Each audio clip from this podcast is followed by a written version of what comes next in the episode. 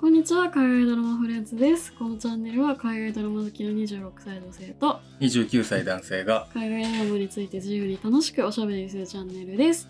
えー今回は、まあ、こちらもなんかクイーンズ・ギャンビットに引き続き今更感のあるタイトルですが、ブリジャートン家をやりたいと思います。はいほとんどの人が、これを聞くような人はきっとほとんどの人がご覧になってると思いますが、そうなのかな。いや、これ、そのぐらい流行ってたって意味で、あのまあ一応概要を改めて振り返ってみますと、ネットフリのオリジナルドラマで全8話うん。かな、で去年の、えっと、クリスマスから配信開始してうん。瞬く間に、まあ、休み中にやってたっていうのもあると思うんですけど、うん。もうものすごく視聴数で、えっとうん。世の中の話題を席巻世の中を席巻していた一本でございます。もともとはアメリカの小説家の人の、えっと小説が原作。でその小説自体は全8巻あるなんかこうベストセラーのラブロマンス小説うん。らしいです。名前もブリジャートン家って同じ名前なんですけど舞台は19世紀初頭まあ1800年代ですね、のロンドンの上流階級うん。に、えー、と生まれたブリジャートン家の兄弟姉妹8人が、まあ、それぞれあのいろんなことを経験していくみたいなお話なんですけれどもドラマ自体は今回長女のダフネの、えっ、と恋愛模様を描いている話となっております。まあ、一つ有名なポイントとしてはあのそのロラブロマンスを描いてるんですけど、うん。その社会なんですかね社交界の噂をレディーホイッスルダウンなる人物が、あの今こんなところであんなことが起きていたとか、うん。あの人とあの人がなんだかお近づきよみたいなことを、こうスキャンダルな感じで新聞にこう書いてですね、うん。えっと、世の中、まあ、いろんなお家でそれを配りまくってるんですね。うん。でこうスキャンダルにこう人々は「えあんなんだったの？こんなんだったの?」とかでうん。噂話にこう振り回されるというような感じです。だからあのゴシップガールみたいな。てかまあゴシップガールがさあれかな？これをむしろ参考にというかあれしたあのかー確かにこの小説の方が先ですもんね。ああまさかの。確かに。な。ソースがもしかしたらこっちなのかもね。はいはいなんならブリジャートン家がゴシップガールをパクったパクったっていうかオマージュじゃなくて逆っていうの、確かにそうかもしれないですね。なんかこの去年2020年から、まあ、エミリーエミリーパリに行くとかクイーンズ・ギャンビットとか女性主人公のドラマうん。が結構ヒット飛ばしまくってますがなんかこの系譜だなとちょっとなんとなく思いました。うんうん。なんかまあ話自体もすごい分かりやすくてもう王道恋愛ドラマっていう感じうんうん。ですしそんなにこう何か知らないと分からないとかあれが分からないと全然理解できないとかそういうこと全くなくて見てたらそれだけで楽しめるというか、あのそういうとてもエンタメ性の高いタイトルかなと感じました。でさっきものすごい数見られてるってお話ししたと思うんですけど最初の4週間で8200万世帯。8200万世帯ってちょっと尋常じゃないうん。なと思う、だって日本人の人口今1億2000万とかですもんね、うん。って思うと、うん。さ4分の3ぐらい見てるそう。あれこれってなんか記録なんだっけ？これが記録になってて、うんうん。えっと、シリーズもの、うん。えーの中ではネットフリーの中で視聴数第1位。うーん。でこれまでの1位が「ウィッチャー」ってヘンリー・カビル。そうヘンリー・カビルが主演の、うん。なんかちょっと魔法もの、うん。なゲースロ感のあるうん。魔法ものが7200万世帯がずっと1位だったんですけど、うん。それをですね1000万世帯も上回る結果になったってことでクイーンズ・ギャンビットがねちょうど前回やったけどはい。6200万だっけ？でリミテッドシリーズの記録はい。だったけどそれを優に超えてきましたね、だからまあとにかくよく見られたってことですよね。すごい。なんかもうシーズン2ももちろん決定しててうん。今度はそのお兄ちゃんのアントニーアンソニーが主人公になってこう新しい恋愛を繰り広げるって感じらしいです。うんはい。あのまあブリジャートン家ってそのクラシカルな恋愛ロロマンスというかラブコメではあるんですけれどもいろんなことで結構チャレンジをしていて、うん。まあ、その一つで分かりやすいのが結構音楽かなと思ってて、うん。あの最近の曲最近の流行りの曲をちょっとクラシカルにアレンジしてて、うん。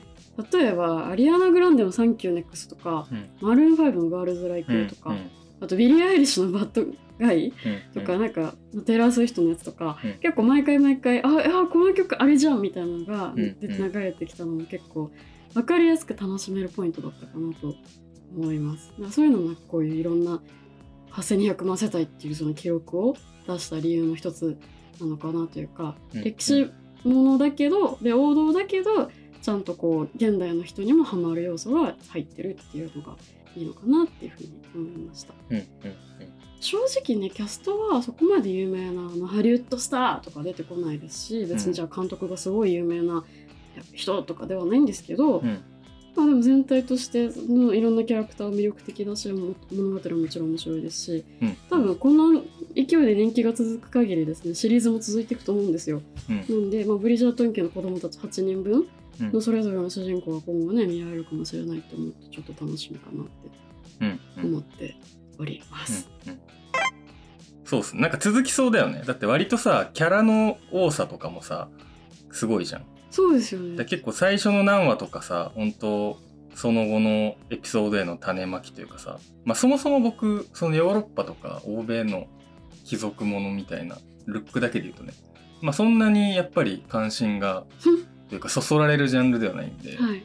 割とね最初のすぐはきつかったんですけど。いやてか多分同じぐらいに見始めたじゃないですか、私2晩ぐらいで見たんですよ、うんうん。で見終わりましたって言ったら、うんうん。全然もう進まないって言ってたんで辛そうだなと思って。そうだね。まあだから正直さあの貴族の恋愛事情とかどうでもよくねみたいな思いもあったりするじゃん。いい気ないやもんだ私すごい楽しかったんであのそういうのやめてください。いい気なもんだ的なさ。なんかまあでもやっぱだんだん見ていくうちにこれはまあもう海外ドラマあるあるとして、まあ、だんだんねキャラのあの中身とかねあのいろいろ分かってきて、まあ、そうしたらだんだん楽しめるようにはい。まあなってきましたよね。なんだろう。シーズン1は結構綺麗に終わるけど、ね。なんか全然今後続いていきそうだなっていう感じがしたし、はい。まあ面白かったところで言うとやっぱりね、まあ、サイモンがさかっこいいってことはお話ししたと思うんですけど、はい。基本ダフネとサイモンの、まあ恋愛というか、はい。これがまあ一個軸じゃないですか、はい。大きな。やっぱねサイモンがね圧倒的にね魅力的ですよね。いやすあの俳優さん。よく見つけてきましたよね。そうそうそう。マジで全人類が見た時に、かっこいいと思える人ってあんないないと思うんですよ、本当にね。でさもう正直さあのこれでもかっていうぐらいサイモンの体を見せてくいやすごいいですよ。あんなのもうササービスシーンばっかりですよね。そうあのボクシングシーンから 上半身脱いでるし。まあ2人がまあそういうねあの関係になった後とかは、はい。まあ、結構しつこくベッドシーンが描かれるんですけど、まあ、ほとんどもうサイモンのね体体ですよね。ケツね。なんなら多分ダフネは意図的に結構体隠してるじゃないですか。そうだね。一方その頃サイモンはみたいな感じで全開？そうだね。でもう本当にどうよっていうぐらい結構性的に撮ってるのは結構面白いなと思います、そうそう。でダフネはさ、まあ、サイモンと並んだ時にっていうのもあるかもしれないけど、結構なんだろう。美人だけど、うん。そう幼い感じっていうのかな、まあ年齢の設定もすごい子供ですもんね、そうだよね。でセクシーさがさ、はい。そこまであるわけじゃないから、はいはいはいやっぱ余計にあのサイモンがねすごいよね、いやすごいですね。体。ダダ漏れですよね、うんまあでも正直その本線の2人の恋愛よりも、はいやっぱ俺はその周辺のいろんな並行して描かれていくはいはいはいことの方が結構面白くて、はいやっぱり僕ゴシップガール割と好きだったんで、うんはい。あのーテレビのねあの深夜枠とかであの吹き替えでずっとやってたのをはいはいはい中学生ぐらい高校生ぐらい時代的な。時に結構見てて、まあ、最後まであの見たかどうか微妙なんだけども、はい。あのまあ、そのノリでやっぱりあのホイッスルレディホイッスルダウンがね、まあ、いて。はい。で、まあ、彼女の正体をあの、まあ、追ってくっていうパはいはいはい。ートがあるじゃないですか。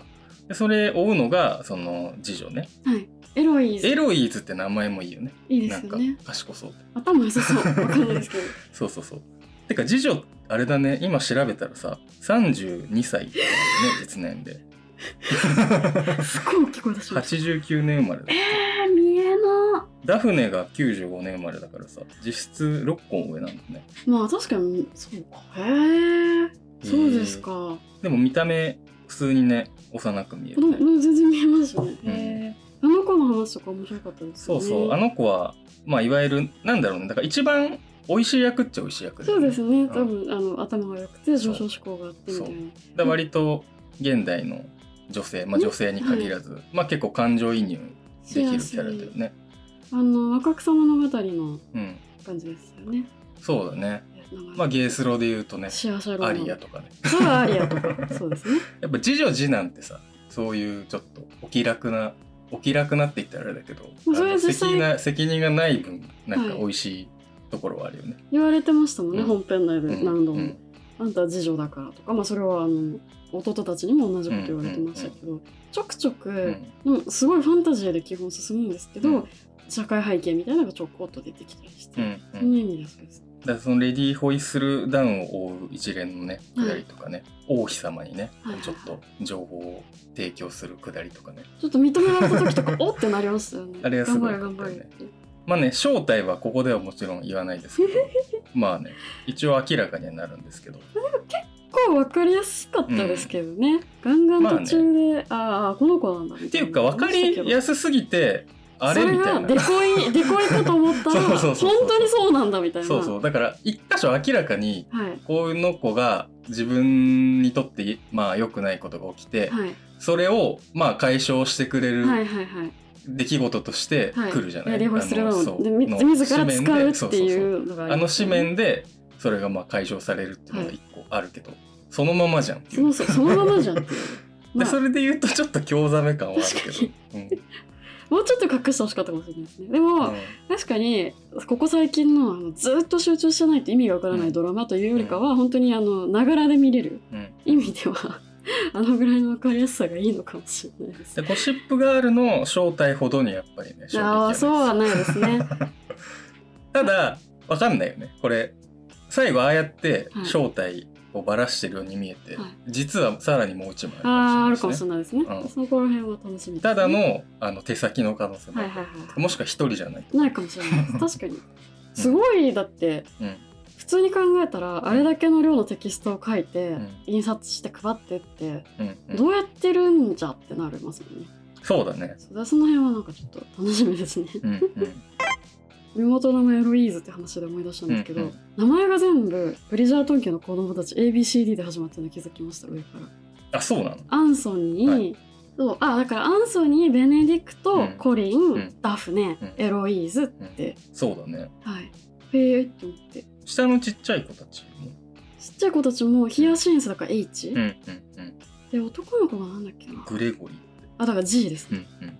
本当だねっていう。ーなんかツイッターにかけてへえって思って、うんうんそううんだからあのその ABCD の順に進んでいくのか。あの今回 D だったから次別にその順では進まないのかもしれないですけど。もうちょっとじゃあ一回お戻しします。私の方ですかそうですね。なんか結構そのサイモンがさっきのお話お話しされてたみたいに、とにかくもう不必要なほどセクシーで魅力的な男性うんうん。で、もうなんかもう見た目も性格も良くて、うん公爵って要は王様の次の次ぐらいの爵位を持って、だから本当に下手したら公爵ってうん王子様より地位が高かったりするらしいんですよ。えウィキによるとそうなのってぐらい偉かったりとかもう本当、うん全ての男女問わずみんなこの人とうん添い遂げたいと思うようなこう人が出てくるんですけど、うんこれ本当今まで日本の少女漫画でいうところの、まあ、俺に興味がないなんて面白いやつだぜ的なキャラなだとは思うんですよ。松潤松潤ですよ。だからもう F4 でいう松潤ですよ。なんですけど、うんまあ、もちろんこのねネットフリー制作のこの現代的なドラマがそんなキャラを許すわけもなくて、まあ、ダフネが会話結構ギリギリまでこう想像のつく少女漫画的な会話で行くのに、うん。最後の最後で「いやうんそれ私決めることだから」ってひっくり返すのが、うん。すごい新鮮だなというか、うん。気持ちよかったというか、うん。うん。少女漫画見ててなんでこいつはこの男に対してここまで従順なのかみたいな疑問をうん。感じずにこう進むというか、うん。うん。この辺はなん確かかラブロマンスなんですけどなんかうん。理解不能な感じがなくていいなというか。うん。はい。うん面白かったですね。そこはねさすが調整が。調整が効いてる。調整が効いてるなって。そのサイモンがとあるちょっとこう気持ちの悪い男性というか、ん。ダフネを襲おうとする男性がいたんですけど、うん。その人から助けたりとか、はいはいはい。まあその人についてこうダフネ以外の人に、あうん。のこの人やばいやつだからダフネを近づけちゃいけないって忠告したりするんですけど、うん。ダフネは毎回それに対していやそれは私がうん話すこ、話すかどうか決めることだし、うんとか結構本当に決定権はとかかん何をどう考えるかはその人個人のあのことだからそれをどうこうするのは勝手よっていうのを結構言うのがまあいいなって思いますね。確かサイモンんが助けに来た時結局最後ダフネがそう自分で。勝ったりとか。うんはいまあでもその一方、うん。あんまりこうルッキズム的なことに対する配慮はないというか、うん。まあそのダフネに横連母する、うん。まあ、男性がいるんですけどそのナイジェル。ナイジェルを、まあまあ、別に中身が気持ち悪いとかそれは別にいいとして、それと同じぐらいこう見た目をサイモンと比較してうん。そんなにこうかっこいいとか美しいとかいう描写ではなくて、うん。見た目も気持ち悪いうんみたいなちょっと描き描き方をされているような気がして。そりゃサイモン行くだろうってなるよね。そうそうそう。そうそう。それは本当に中身の話大丈夫みたいな、なんか若干違和感は。あのさ二択でナイジェルになるわけないないじゃんって。確かに。ちょっとなんかそれはどうなの？とか、まあ、うん。ペネロペうん。が、あの、やっぱ可愛くないっていう設定なんですけど、うんまあ、少女漫画におけるブサイクって、ん。長年こう論議、議論されているキャラクターになると思うんですけど、うん。まあ、割と古典的なブサイクなキャラクターというかあの見た目が悪い場合って何らかの能力があるキャラクターがすごい多いと思うんですけど、うん。まあそれに当てはまってしまったのかなっていうのはなんか、うんそのそう見た目が悪いとそれだけでは許されないみたいなところが若干こう気になあのキャラのまま優しい子っていうので、よかったんじゃないかなとは別にそれはいいんですけど、うんうんなんかちょっと気に 気にしすぎなんですけど、きうん。気になったというところではあります。コリンとねちょっとうまくいってほしかったね。いやー言ってほしかったですね、うん。でもコリンマジいい子でしたよね。そうだね。はい。いい子いい子だね。本当にいい子、うん。あんななんか別にコリンはコリンで幸せになってほしいとか、うん。その回早く見たいなって。そうだね、はキャラで言うとでも俺フェザリートンケも結構好きでしたフェザリートンケあの一家めっちゃ魅力的でしたよね。フェザリートンケはあのブリジャートンケと比べるとかなり地位は低いのかな。そうなんですかね。でもなんかおい家も近そうだしなんか男爵か。男爵と男爵夫人だから、はい。ちょっと低いのか。ちょっとだけ。多分ブリジャートン家が子爵ですよね。でそうだよね。サイモンが公爵だもんね、はい。公爵子爵男爵なん男だよね。爵そうか。そうかでちょっとでもとはいえその見劣りのしない一家なのかなとは思うんですけど、まあねだから普通にやっぱお父さんがちょっと問題があるからね。そうですね。あのじゃあかわいそうなことに、うん、ギャンブラーっていうね。ギャンブラー。うん、確かに。だこの時代のさあんまり貴族のさ、はい。金銭事情とか詳しくないからはい。わかんないけど、やっぱ無限にお金があるわけではない。んだね。ではないいろんなところから回収して生きてるわけだから、まあ、それはいつかそこつきますよね。うんそうだね。やっぱあと最もフィーチャーされると言っても過言ではないのがあのフェザリトン家に滞在してるマリーマリーナ、最後一つ決断をしてナ、うん。いくわけですが、そうだね。あれはなんていうかすごいこういろいろ思ってしまうというかね、はい。なんかいろいろだよね。いろいろでしたね。うんいやもうこれあの海外ドラマとか映画あるあるだと思うんですけど、もう約束とかうん。嘘をつくとかも絶対許せないじゃないですか。そのアメリカ人とかイギリス人は嘘に厳しい。嘘に厳しい。俺らが映画とかで見る。マリーナもやっぱ手紙でこうなんかうん。なんか信じる信じないみたいな,、うん。なんかうん。嘘ついたついてないみたいな、うん。なんか始まる、なんかやっぱ大事だなって思いましたね。そうだ。あれはねちょっとかわいそうだった、かわいそうでしたね。うん。でもなんか今後幸せになってほしいなって。まあねどうなるかわかんないけど。はい。出てこない可能性もあるよね次。もしかしたらレギュラーじゃないかもしれないですね。ゲストとかでうん。なんか久しぶりに見て、あ、マリーナみたいなのあるかもしれないけど、結構で多分遠くに行っちゃう行っちゃうっぽかったですもんね。うん。だってもともと育ってた場所の、だってお兄ちゃんに多分引き取られてたから。うん。うん。そうですよね。うん黒人の人がね、うん。このイギリスの歴史ものにもかかわらず、あのうん。普通の扱われ方をするっていうのが一つうん。あのブリジャートン家の大きな大きなファンタジーの要素としてありますよね。あのシーズン2ではあれです。次のアントニーの相手役がインド系のシモーヌ・アシュリーちゃんってあの Sex Education 出てた子なんですけど、うん。に決定してて、うん。まあある意味完全な歴史改変でファンタジーなんですけど、うん。まあまあ賛否両論あっていいと思うんですけど一応その黒人の人の地位がちゃんと高いのには本編内で一応理由があってあの今の王様が王妃様黒人の王妃様を好きになったから差別は禁止っていうふうになってるんだみたいな愛が勝ったんだみたいなこと一回途中でありますけど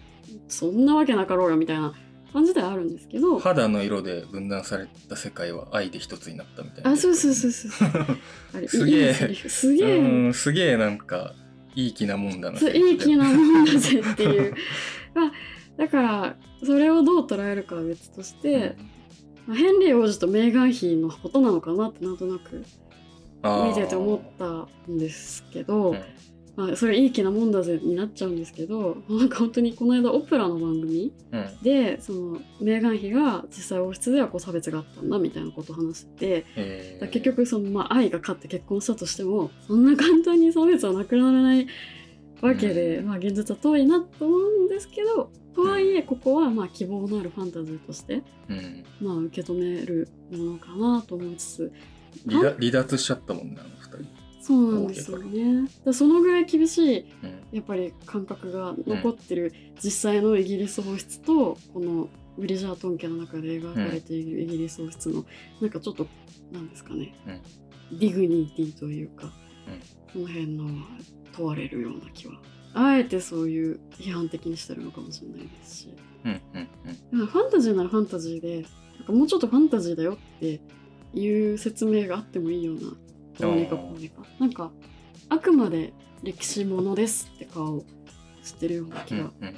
して、まあちょっとまあその辺はあれですけどでもあのいろんなドレス着ていろんな事務所の人が出てくるっていうのをなんか見ていて視覚的にはすごい楽しいというか。アジア系も出てくるのかな？あなんか後ろの方にはいた気がす。本当？はい。メインで？喋ったりはしてない気がするんですけど。どうなんですかそれは？どうなんですか？いてもいいんじゃないですか？もう船ありますよ。っていう。俺は見たことないんですけどはい。あなたの好きな「ハミルトン」っていうええ。あるじゃないですか、ええ。ミュージカル、あれは黒人の人が白人の役をやってるってことなんですそうでですね、歴史的に白人のうん。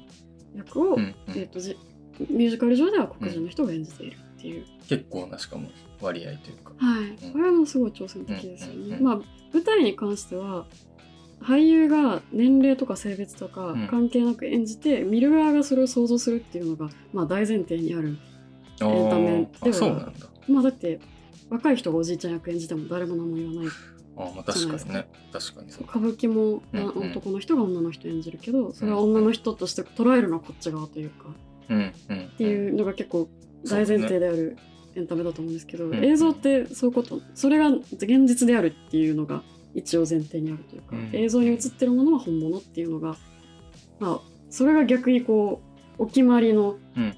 ルールというか。まあ、そこは見る側が普通に保管してみればいいってことなんだ、だからなんかその辺は確かにでもハミルトンとやってることの大胆さ的には近うんうん。いかもしれないですね。ちょっと話変わるんですけど、はい。僕の個人的な感覚感想なんですけど、はい。サイモンとダフネはいのはい。間にまああるハードルがあるじゃないですか。はい。最後まで。ええ。大変そうだなというか。まあまああるんだけど、はい。なんかその内容的に絶対これ超えられるでしょって思ってしまってそれはそうですね。あのまあもう具体的に言うと子供子供がまあ作れないから俺は結婚できないんだってことを言うんだけどその作れないっていうのが要は体の方の問題で要は精子がはい。ないとか、はい。そういう意味での作れないじゃなくてまあ自分の父親へのこうまあ恨みというか、はい。から俺はもう子孫を残さないんだっていう、まあ、ある種十字架というか、はいはいはい。があって作れないってね。そう言ってるんだけど、結構序盤で父親が最後死ぬシーンで、あのもう明らかになるかは、はい。なるから視聴者は子供が体の問題で作れないんじゃないんだってことはまあ分かった上で見ててでダフネも途中でそれにうん。気づいて,、気づいてでまたそれが嘘をついた、まあ嘘つく。ほらもう嘘ついちゃいけませんついたらもういけないんで、はい。それでまた大きな、まあ、溝というか、はい。なるんだけどでもやっぱこう体の問題じゃない、まあ、気持ちの問題である以上、まあいつか絶対超えられるまあそうっすね。だろうなと思いながら正直これは見入っちゃったというかあんまそこのハラハラ感というかはなかっに。たんだけど。どうせどうせすぐなんとかなるでしょって思って見てると、だるいっちゃだるいですよね、そこ。そうだね、解決まで。にそうだね。分かってんじゃんみたいな。だ結構予定調和感は予定調和感はあります。うん。確かに。物理じゃないからっていう。そうだね。だからあれがまあ本当にね体の問題で作れないっていう話だった場合どうだったんだろうっていうのちょっとまあ気になっちゃったというねか、むしろそっちの方がもしかしたら面白かったのかもしれないみたいなすげえ大変な幼少期をね過ごしたっていうことはその再現再現というかね、はい。回想の映像も出てくるからもう十分それはまあわかるんわですけど。かるんですけどね。十分も本当に大変だったねっていう感じよなんだけど、く頑張ったねっていう、あの親父は最悪ですね。最悪でしたね、うん。なんか家父長制の嫌なとこに詰めて出したみたいなうん。感じのおじおお父さん出てきて、そうだね。まあ、それを最後乗り越えるっていうことうん。でも一つ嫌なやつが早々に消えてくよねこの確かに。ナイジェルも2話ぐらいでいなくいなるし。なくなりますね。すぐパーンってやられて。親父もねあのー、2話23話ぐらいで、ね、死ぬもんね。死にますね。てかもう、最初からほぼいない。そうだよね。回想ぐらいで回想ぐらい。この辺はやっぱいいですね、うん。爽快感があるというか分かりやすいドラマらしいうん。進み方ですね。そうですね。はい、いやまあ本当ねとにかくきらびやかですしセットも衣装も、うん。もうなんか見てて飽きないというかうん。なんかお金かかってんなーというか。うんうん。コロナでそんなにんなんですかね視覚的に楽しいものって見る機会ないじゃないですか旅行もしないし。うん。ってなった時になんかちょっとこういうの見ると壮大な感じですごいあそうだね。だこの世界観がすごい好きな人本当にすごい楽しいだろうね多分。ーたまんないでしょうね、うんよくできてたなって。うんうなんんか見ててチャッチいとことか一個もなかったし。うんうんあのすごいいいなってそれは思いました。そうだね。なんでシーズン2もねなんかどんな風になるのかすごい今から楽しみです、そうっすね。はい。私は本当にこれ、うん。